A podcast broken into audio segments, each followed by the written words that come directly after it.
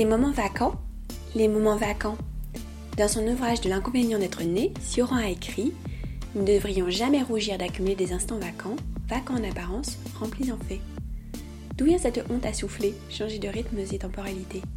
À mesure que la planète se dégrade, le temps de ses habitants aussi. Or, pas de réflexion sur l'écologie sans se pencher sur la question du temps et ses différentes aspérités. Pourtant, c'est le grand oublié. Dans une vie où tout est chronométré, a-t-on besoin de vacances ou de moments vacants? C'est la question que j'ai souhaité élucider avec nos invités. Aujourd'hui, pour ce 19e épisode, Margot Toquet, mezzo-soprano. Vous avez vu l'applaudir récemment dans le spectacle The Opera Locus, mais pop est lyrique.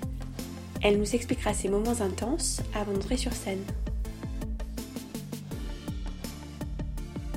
Bonjour Margot, merci de m'accueillir. Merci Anne-Claire, à toi.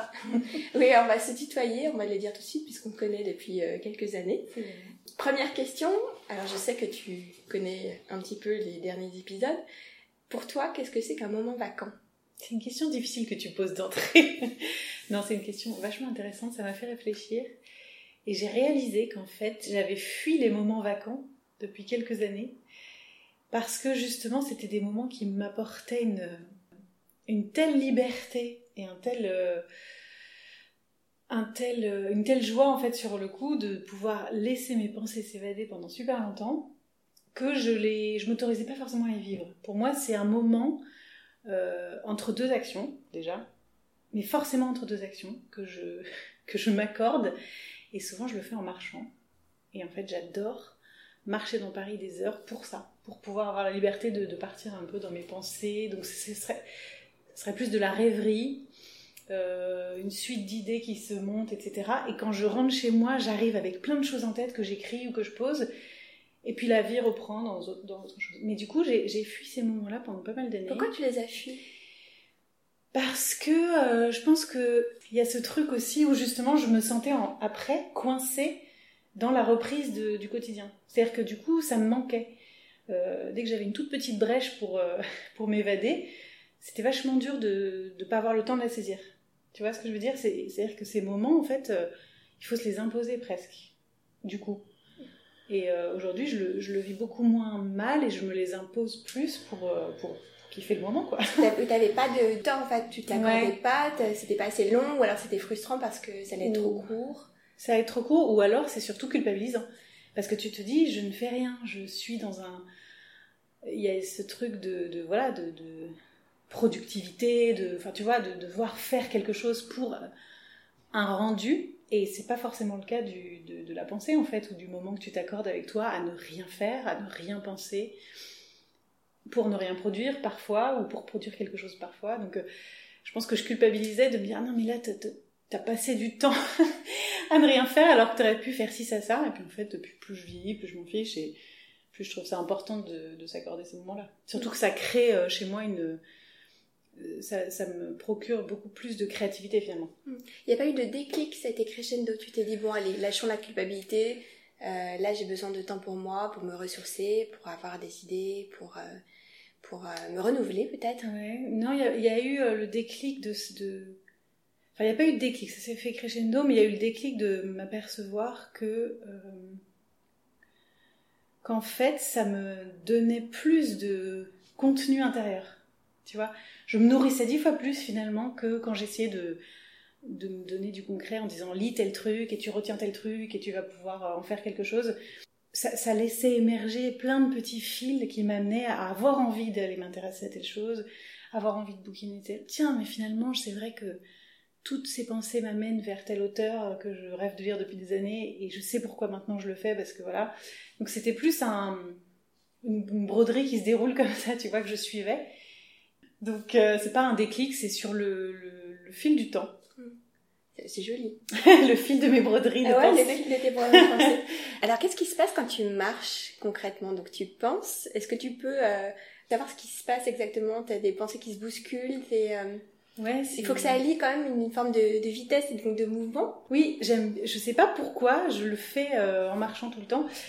C'est peut-être lié aussi au fait que tu sois chanteuse et donc euh, déjà tu es habituée aussi à, à travailler avec euh, ton corps euh, et donc euh, les corps et esprit sont peut-être extrêmement liés. C'est possible, j'arrive à, à, à, en tout cas tu sais, j'arrive à faire deux choses, une chose très concrète avec mon corps et à réfléchir à autre chose et même chanter autre chose dans ma tête. Enfin, je peux avoir plusieurs niveaux, plusieurs niveaux de voix intérieure. Et, et quand je marche, c'est vrai que c'est toujours un peu embrumé au départ. Je pense à plein de trucs, etc. Et après, je trouve que la, la on va dire la cathédrale des pensées est immense. C'est-à-dire que ça va être une enseigne qui me rappelle un mot, qui va m'emmener dans une autre pensée, mais je, divague complètement. Et c'est hyper agréable en fait, parce que je peux même errer exprès en prenant des détours, etc. Donc j'ai pas besoin de réfléchir où je vais, puisque je sais globalement que je vais dans cette direction ou dans cette direction. Et ça me fait beaucoup de bien.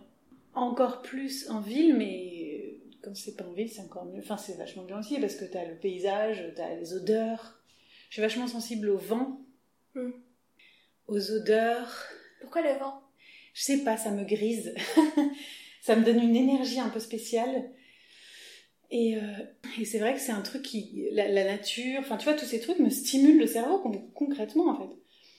Et je peux très bien, quand je sais que quand j'étais plus jeune, et c'est marrant parce que ça m'est revenu, j'avais oublié que je faisais ça, mais je me souviens quand je n'arrivais pas à dormir, tu vois, genre j'avais 18 ans, j'étais premières années à Paris, je sortais de chez moi et j'allais marcher.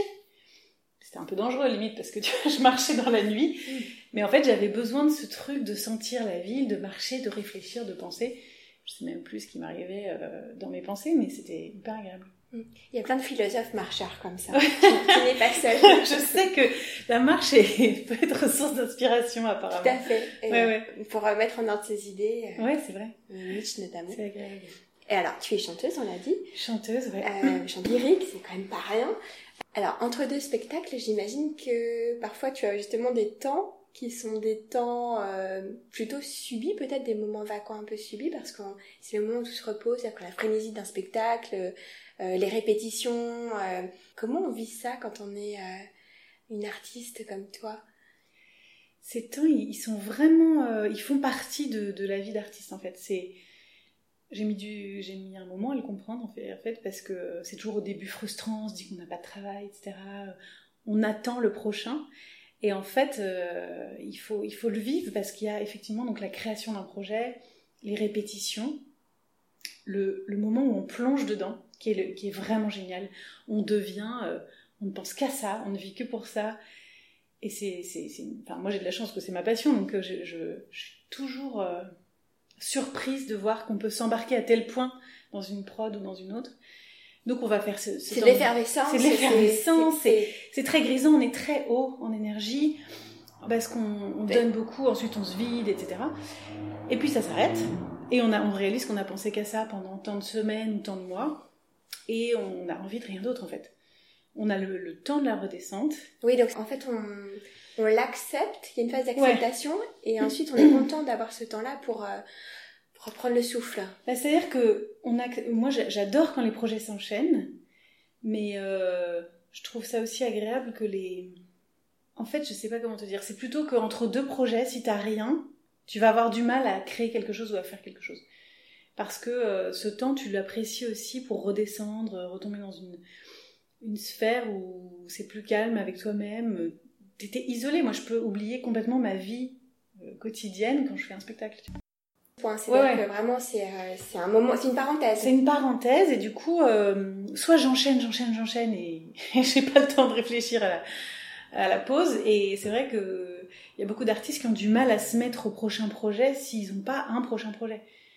Tu vois, le créer soi-même, enfin ce temps de, entre deux projets, il est, il est, il est étirable, il est bizarre, il est il fait parfois peur, etc. Mais pourtant, on en a besoin quand même. Parce qu'il faut redescendre de là où on était pour aller sur notre montagne, un autre, un autre rôle, une autre.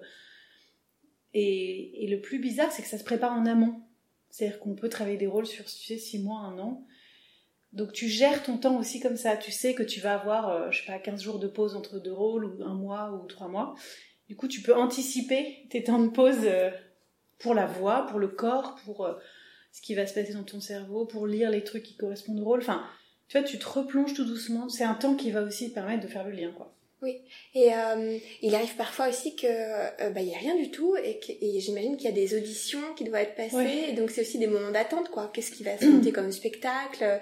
Qu'est-ce qu'on va produire? Euh, L'attente du oui des, des, prochains castings. Bah l'attente elle est elle est angoissante aussi parce que soyons concrets, c'est difficile comme, comme travail, comme métier. Il, faut être choisi. Place, il faut être choisi. On est toujours très nombreux, enfin comme dans plein de métiers. Hein.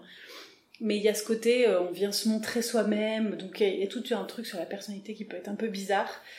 Euh, Peut-être que ce qui est super difficile, c'est qu'en fait, euh, certes, c'est un art, mais en fait, c'est toi. Et donc, en fait, c'est est-ce qu'on te choisit toi Et donc, il y a un côté indissociable de, du travail. Et, et ça, faut le lâcher, je pense. Moi, je l'ai lâché au fur et à mesure des années parce que c'est ce qui m'a c'est ce qui m'a freiné plus au départ parce qu'on fait la confusion justement entre, les deux. les deux. Ouais. Et je pense qu'en le lâchant, j'ai trouvé justement comment être plus moi sur scène en étant moins moi euh, dans le dans je veux qu'on me regarde etc enfin c'est on connaît cette histoire de scène et de, de, de regardez-moi mais c'est un vrai truc c'est-à-dire qu'il faut lâcher pas mal de choses et donc euh, oui les, les, temps de pause moi j'en ai connu des, des longs des difficiles où il n'y a pas de travail où je rate toutes mes auditions et c'est très difficile moralement comme tous les échecs c'est-à-dire que tu dois à chaque fois te remotiver pour euh, repartir en, en guerre et en, en conquête on va dire mais, euh, mais c'est intéressant parce qu'on apprend beaucoup sur soi à chaque fois dans ces moments-là. Et moi, je, j'ai été pugnace concrètement. Ah oui. j'ai été pugnace et, euh, et ça a payé. Mais c'est pas juste, tu sais, la phrase oui, t'es passionné, accroche-toi. Il y a plus que ça. Il y a, il y a une vraie réflexion en fait autour de, de ces moments. Pourquoi j'y arrive pas? Qu'est-ce qui se passe dans ma tête? Qu'est-ce qui se passe? Qu'est-ce que je dégage? Qu'est-ce que qu'est-ce que ça dit de moi? Et puis qu'est-ce que, enfin, Qu'est-ce que j'ai envie de faire concrètement? Enfin, tu vois, ça pose plein de questions. Est-ce que tu te souviens d'un moment comme ça, particulier, qui t'a marqué, qui t'a hum, transformé un peu? Ouais, je me souviens d'un... C'était un concours de chant. Parce qu'en fait, dans le chant lyrique, tu passes beaucoup de concours. Euh, enfin, c'est que tu sais comme tu dois être euh, vu par telle ou telle personne. Et euh, je suis arrivée très prête techniquement. Tu vois, mais vraiment, j'étais, j'avais bossé mon truc, etc. Mais dans ma tête, j'étais vraiment pas du tout prête. C'est-à-dire que j'étais fébrile euh, avec ce que je dégageais, avec euh, ma confiance en moi, mais à un point euh, trop important. Et du coup, j'ai le jury n'a pas du tout apprécié. Ça s'est très mal passé pour moi. Et on le voit ça quand le jury n'apprécie pas alors qu'on est sur scène ou on Non, bah, on s'aperçoit soi-même que ça va pas, qu'il y a un truc qui se passe pas bien, il y a un malaise si tu veux. Mm par rapport à quelque chose qui m'est si naturel d'habitude. Moi, j'aime bien les auditions, j'aime bien chanter, donc euh, de toute façon, je me sens jamais tellement mal. Mm. Et là, j'ai senti le malaise, et plus ça allait, plus ça grandissait, plus je me sentais mal, et plus c'était la cata. Mais ça m'a vraiment appris que c'était pas important de... Enfin, si tu veux, toute cette technique, tout ce truc ne valait rien si moi j'étais pas blindée euh, d'envie, d'ouverture, de confiance, et c'est assez grand ce qu'il faut pour se présenter dans ce genre de choses. C'est assez immense. Du coup, ça a été un gros, gros déclic. Et 15 jours après, je passais un autre concours euh, beaucoup plus important.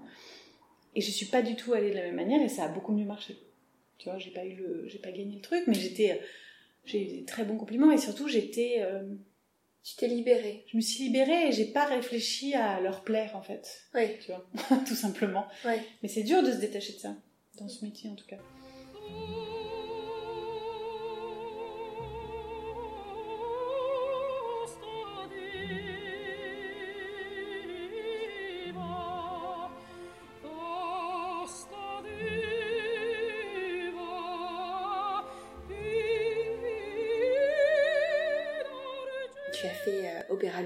Qui a été vraiment un succès euh, phénoménal à euh, Paris, à Paris euh, et, qui va continuer. Et qui tourne en, ouais, en province, là on a une super tournée qui arrive, par chance. Oui, t'as as même chanté la Marseillaise devant un stade entier, c'est pas donné à tout le monde quand même, parce que là on parle d'audition, mais voilà, t'as voilà, réussi des, de sacrées choses. Est-ce que juste avant de rentrer sur scène, on a une forme de moment vacant ou pas du tout? On est dans une concentration totale. Quand on va comme ça je sais pas, dans un stade entier, ça doit être assez euh, impressionnant. Non, t'as raison, il y a une forme de temps suspend ton vol, tu vois. En fait, il y a... Hum, alors, je suis concentrée, etc., etc., mais clairement, le stress, il, peut te faire faire n'importe quoi. Euh, plus l'expérience, euh, enfin, plus j'accumule de l'expérience, plus je sais comment gérer ça. Mais je sais que il y a quelques secondes, avant, notamment avant le Stade de France, parce que C'était vraiment impressionnant. Il y avait ces 80 000 personnes, même si c'était pour... euh, Trois fois rien. voilà, trois fois rien. Une petite ville. non, mais j'étais ravie, j'étais tellement ravie de vivre ça justement. Mais euh, que ça soit cette scène-là ou d'autres, beaucoup plus petites, moi j'ai le track. Mais j'adore avoir le track. Parce que le track m'apporte cette, comme tu dis, en fait c'est un moment un peu vacant où tout d'un coup je suis euh, alignée dans quelque chose d'espace-temps où je me dis qu'est-ce que je fais là? Pourquoi je m'impose ça Où vais-je Mais qu'est-ce que j'ai Tu vois, juste le moment avant de rentrer Ah ouais. où la panique t'envahit. Et en fait, le moment d'après, euh, t'apaises, tu dis non mais voilà, tu t'apaises, tout va bien, etc. Et tu te parles comme c'est comme ça Tu te dis Ouais, je pense euh, que je me parle, mais je pense surtout que je le vis avec un, tu sais, des pics d'adrénaline et de, de chute et de machin.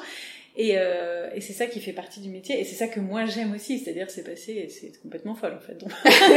Globalement, dans les émotions, t'es es projeté d'un truc à l'autre. Mais, euh, mais c'est intéressant parce que ces moments euh, qui, soient vides, parce que par exemple ton cerveau ne peut plus penser à rien tellement il stresse, sont petit à petit habités par des choses que tu reconnais. Donc t'as moins peur, tu vois. T'habitues à ça, tu crois? Ah ouais, moi je m'habitue à ça et je, je, je serais triste si j'avais plus le trac. Je Oui. serais triste. Sincèrement, je, mais que je chante devant 10 personnes, devant, devant toi, là, je ne sais pas, j'ai le trac. Oui. Mais j'adore. Et quand t'es avec euh, plusieurs personnes, quand c'est un spectacle, euh, chacun est isolé ou comment ça se passe euh, Non, c'est, en fonction de chacun. C'est euh... Tu veux dire pour la concentration? Ouais pour la concentration, pour ce moment vacant en fait. Ça va être compliqué parce qu'il faut à la fois partager et en même temps garder sa, sa Ouais, bulle. chacun a un peu sa bulle en fait. C'est difficile. On se retrouve ensuite pour faire un petit. Bah, Opéra Locos, typiquement, on avait notre petit AK de, de derrière le rideau juste avant que ça commence, mais globalement, on est tous un peu dans notre bulle parce que on s'aperçoit que chacun a ses petits rituels mis en place, que ça aide, euh, voilà, avant de rentrer sur scène. I look and so deep in your eyes. I touch on you more and more deep inside. When you leave, I'm begging you not to go. Calling out two or three times in a row. Got me looking so crazy right now. You're up on the looking. Dans ces moments vacants, j'ai beaucoup réfléchi au pourquoi j'étais attirée par la musique, tu vois. Enfin, pourquoi j'avais eu envie de chanter. Et, euh, et ce qui me fascine, entre autres, dans la voix lyrique, c'est la puissance qu'on peut mettre dans son corps, en fait, en, tu vois, en utilisant des résonateurs. Enfin, c'est quand même un Oui, truc un tout petit bout de femme et tu envoies. Donc ça, ça m'a vachement travaillé. La technique me plaît énormément. J'adore apprendre différentes techniques, euh, chant du monde, jazz. Enfin, tu vois, je chante beaucoup d'autres choses. Et, euh, et, dans mes pensées de, marche, justement, j'ai réfléchi aux auteurs qui avaient composé pour des... Enfin, comme les auteurs ou les peintres qui ont, qui ont eu leur muse, il y a les, les compositeurs de musique ont eu leur muse aussi, tu vois. Et les chefs-d'œuvre que j'aime le plus ont été composés pour des femmes. Et je me dis toujours, c'est dingue parce que si elles n'avaient pas été là, le chef-d'œuvre n'aurait pas existé, tu vois. C'est-à-dire que l'auteur, enfin ou- que j'adore moi, euh, compose pour Denise Duval parce qu'il a un coup de cœur pour cette fille et que en fait il lui écrit euh, trois chefs-d'œuvre, tu vois. Oui. Et c'est dingue. Et donc je réfléchissais toujours à ça en me disant euh, j'aimerais bien être la muse de quelqu'un. et, euh, et voilà, et ça apporte une une petite, je sais pas, c'est un peu euh, désuet. Tu vois, ce, ce- ce- le lyrique est désuet. Parce qu'en fait, euh, ce truc de lyrique m'a longtemps que euh, j'osais pas trop dire que je chantais du lyrique au début, tu vois. Pourquoi? Parce que justement, c'était désuet, c'était un peu bizarre. Bah, à l'époque, moi, quand j'ai commencé, euh, personne chantait classique. Enfin, tu vois, chanter du, de l'opéra, c'était vraiment ringard, quoi. Qu'est-ce qui t'a euh, conduit, à, conduit à ça? Bah justement, c'est- de réfléchir à, à ces chefs-d'œuvre que j'entendais et, et aux relations des, des- Comment ça avait été créé Pourquoi tout d'un coup l'air de la Reine de la Nuit qu'on entend en fait de Mozart, c'est juste parce qu'il y a une fille qui lui a inspiré cet air-là. Donc ça me, je me dis c'est génial, c'est un humain, si tu veux, c'est un corps, c'est une vibration de voix qui va inspirer un autre humain pour créer un truc de fou. Et comment euh, comment on peut sortir ce- cette voix-là quand on est toute petite, comme tu- vois, euh, quand on est euh, frêle, etc. Et donc c'est plus technique. Tout, tout me donnait envie. J'adore, j'adore ça. Tu t'es dit, bon allez, euh, je fais fi de, des commentaires sur le lyrique, euh, je m'en fiche, j'y vais. Oui, oui, je pense qu'après, euh, moi, je m'en fichais complètement. J'ai commencé comme ça, et c'est après, il y a eu toute la mode euh, des télécrochets de chant. qui a propulsé le chant dans une autre sphère et tout le monde voulait chanter. Mais c'est- ça date quand même, euh, tu vois, d'il y a 15 ans, mais sinon, euh, avant, personne chantait, euh, tu vois, il n'y avait pas toutes ces vidéos, ça n'existait pas en fait. Donc moi, je pense que j'aurais eu euh, quelques années de plus au moment où j'ai commencé mes études, j'aurais presque eu plus de boulot, etc. Maintenant, c'est plus difficile parce que tout le monde veut chanter. Le lyrique a pris beaucoup d'importance. Il y a des, filles incroyables qui sont là à 20 ans, qui ont, déjà tout. Enfin, c'est un monde, tu vois, qui a pris une ampleur de fou. Et tant mieux parce qu'il y a beaucoup de gens très doués et de chefs d'orchestre et de, tu vois, c'est c'est génial. Donc euh, après, moi, je me suis intéressée à d'autres euh, types de, de musique parce que en fait, ce qui me fascine au-delà du lyrique, c'est la voix, tout simplement la voix. Oui. Donc j'écoutais beaucoup, beaucoup de voix différentes. Quand je- quand j'entends quelqu'un, quand je vois quelqu'un, j'entends sa voix. Tu vois, je, je le reconnais à sa voix. Je, j'adore écouter les Et voix. c'est marrant parce que c'est en même temps quelque chose qui disparaît, c'est fugace une voix, c'est quelque chose Ouais. qu'on oublie d'une certaine façon. C'est euh, et c'est ce qui, c'est vraiment une empreinte. C'est vrai que c'est vraiment lié à l'identité de la C'est, personne. c'est quelque chose qui disparaît, mais qui a une empreinte tellement euh, unique, si tu veux. Mm. Et c'est, qui dit tellement de choses, en fait. C'est génial, tu peux.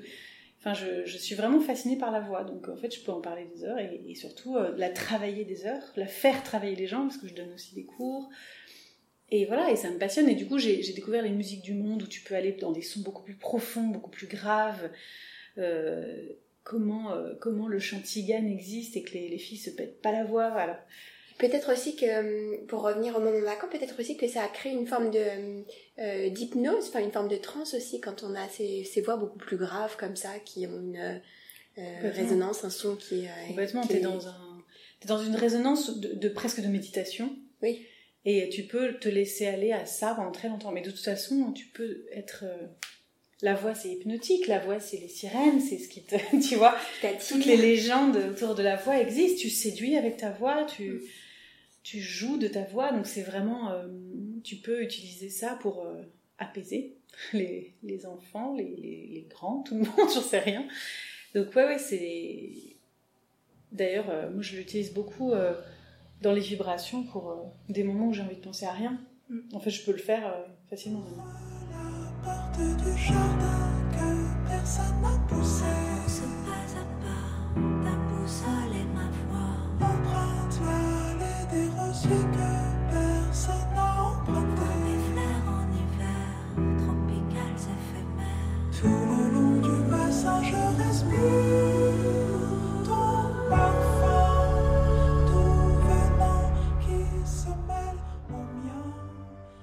parler d'enfant. En ce moment, tu attends un bébé.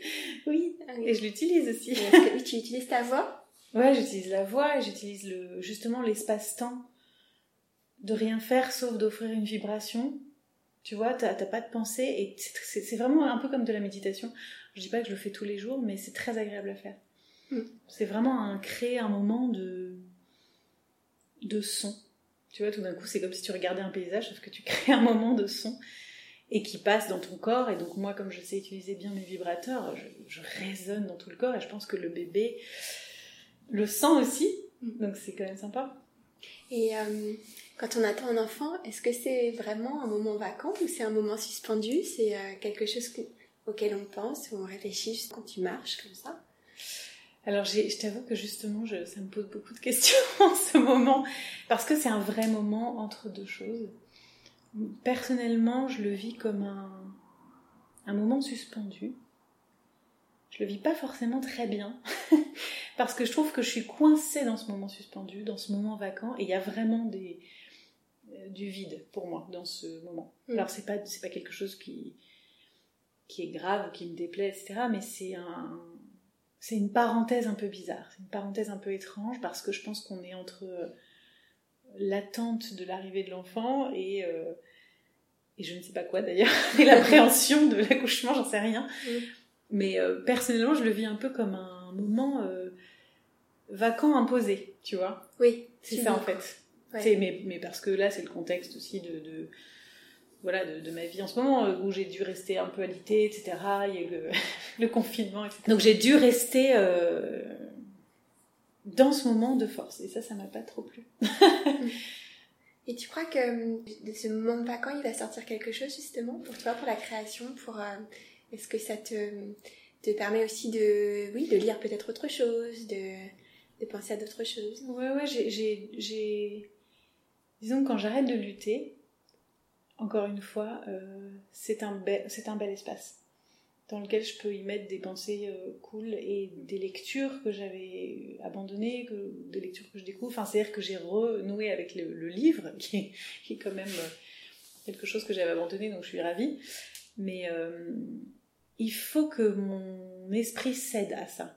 Hmm. Alors que j'ai du temps. C'est bizarre parce qu'on m'offre du temps, on me dit bah, c'est génial, t'es en train de fabriquer un être humain, t'as du temps pour toi, prends-le. Et le fait d'avoir tout ce temps, tout d'un coup, je panique. Ou... Enfin, c'est pas que je panique, c'est que c'est comme si euh, le fait qu'il soit imposé me pose problème, quoi. J'ai du mal. Et quand je lâche, quand ça, quand ça va bien, bah, tout d'un coup, je profite pleinement.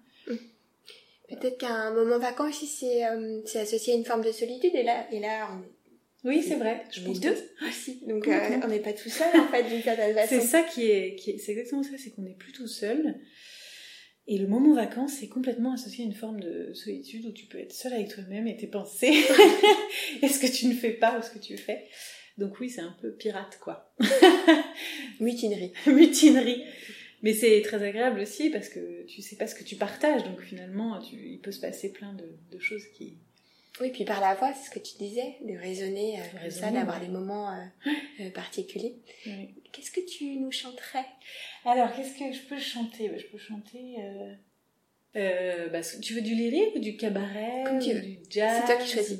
Je peux te chanter un extrait, un tout petit extrait de d'une chanson de Nina Simone que j'adore. J'adore. J'adore Nina Simone. Qui s'appelle Wild is the Wind. Je sais pas si tu la connais. Oui. la la la. Non, j'ai non, non, non, non. Le qui J'adore. Je chante. Vas-y. No. Love me, love me, say you do. Let me fly away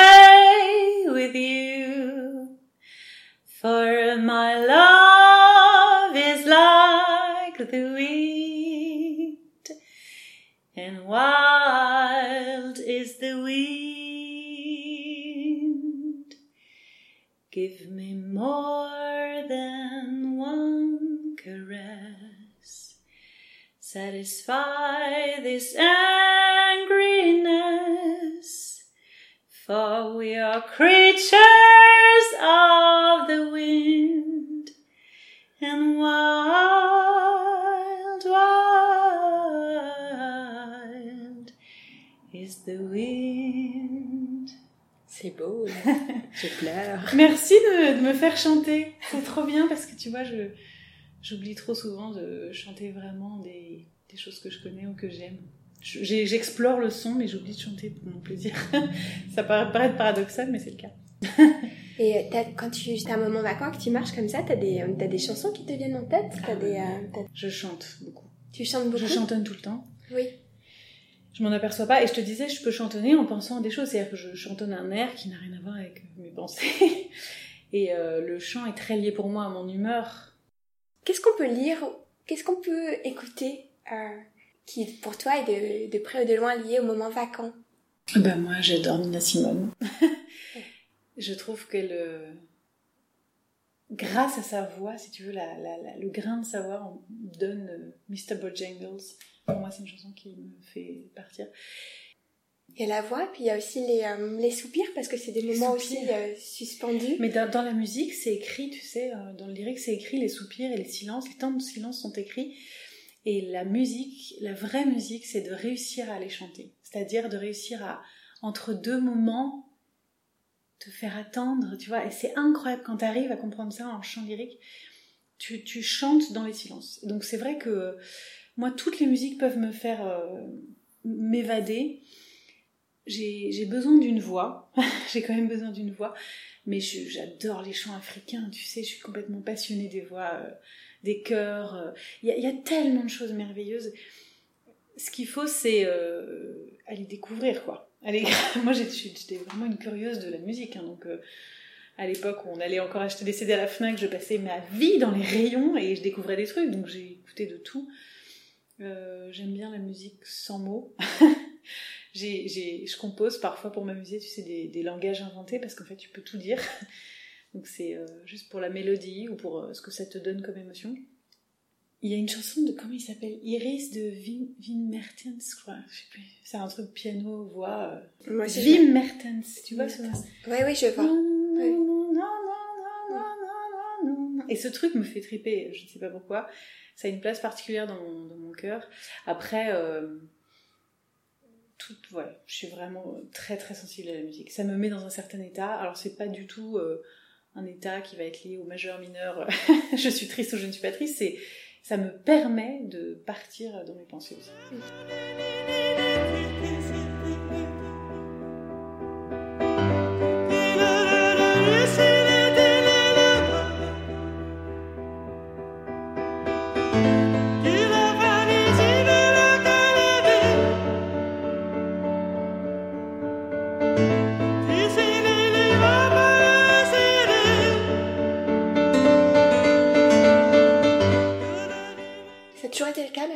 Petite Toujours. Depuis petite, je chante en fait. Je chantonne tout le temps. Je fais que ça. Comme ta fille Ouais. J'ai, j'ai, euh, été, euh, je suis tombée sur un film qui s'appelle La double vie de Véronique. Je sais pas si tu vois ce truc. Non. Et c'est l'histoire d'une chanteuse lyrique. euh, et, et en fait, je chantais ça, je chantais ça à 3-4 ans, tu vois, à tue-tête, alors que c'était un truc très bizarre. Et voilà, depuis, depuis ce jour-là, c'est, le réalisateur. Alors, le réalisateur. C'est un film complètement inconnu. Et il y a une scène incroyable où elle chante, elle chante, elle chante, elle, elle monte, elle monte dans les aigus, je sais pas quoi, elle- je sais plus trop ce qui se passe. Et en fait, je chantais ça en boucle et ma mère était, était atterrée parce qu'elle se disait, mais qu'est-ce que c'est que cette petite qui chante tout le temps? C'est bien mignon, mais on n'en peut plus. Donc elle m'a inscrite très vite à des, des chœurs d'enfants, des trucs comme ça. Génial. Ouais, j'ai eu de la chance. J'ai eu de la chance. Bah, merci beaucoup, Margot. Mais je t'en prie, merci à toi. Tu m'as fait pleurer, dis donc. Merci beaucoup, je vous donne rendez-vous dans 15 jours avec Joël de René, écrivain et scientifique, pionnier du surf en France. Il nous expliquera ces temps suspendus entre ciel et mer. D'ici là, prenez le temps. C'était les moments vacants. Je suis Anne-Claire.